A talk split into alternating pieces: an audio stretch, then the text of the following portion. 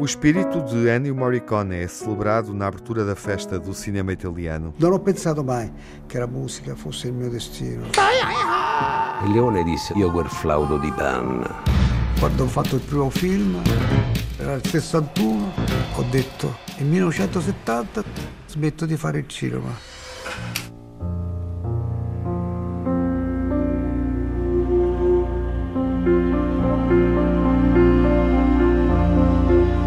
Temas dos western spaghetti ou do clássico Cinema Paraíso são os mais reconhecidos pelo público. Stefano Sávio, o diretor da festa do cinema italiano, assinala este início com um documentário evocativo. Um filme de Giuseppe Tornatore, que é o, o prémio Oscar para Cinema Paraíso, que faz um documentário sobre Ennio Morricone, que Tornatore já colaborou muito com o grande mestre. É um filme fantástico, um filme para quem gosta de música para o cinema, é verdadeiramente um prazer, porque histórias contadas, a amplitude, digamos, da obra do, do Morricone, que se estende muito mais do que o cinema italiano, é impressionante. Eu acho que é uma, é uma joia, digamos, para quem gosta de cinema e música, ver isso documentário documentário entre as palavras do, do Morricone e de centenas de pessoas, grandes realizadores que colaboraram com ele. Aparece também uma figura portuguesa, Dulce Pontes, aparece no, no documentário, digamos, também nesse documentário uma parte portuguesa.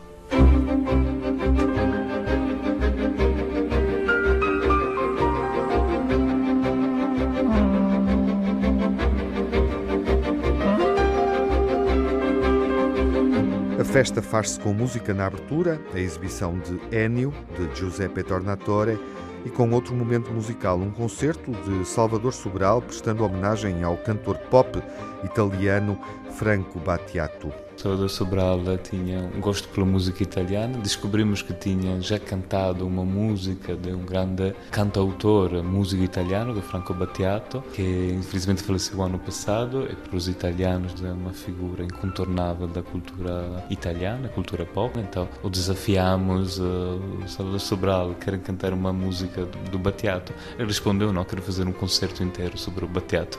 No São Jorge será um concerto eh, inédito de Salvador Sobral sobre as músicas do Battiato, algumas talvez ele já está conhecendo em Portugal, no Centro de Gravidade Permanente, e muitos outros. Eh, esperamos, digamos, que isso possa ser uma ocasião também para juntar essas duas culturas.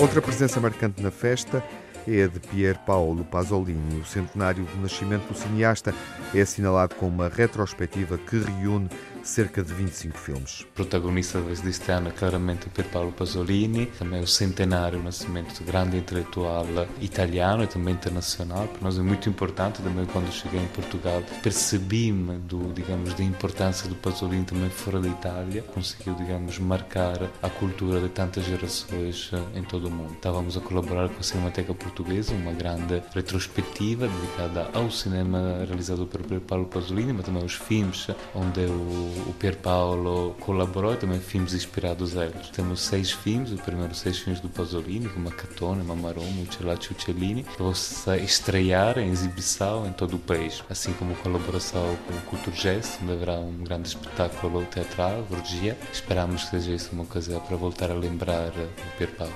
No próximo mês, a programação dedicada a Pier Paolo Pasolini para descobrir, durante e depois da festa do cinema italiano, que em abril pode ser acompanhada em Lisboa, Cascais, Porto Setúbal, Coimbra, Viseu, Penafiel, Alverca e Beja.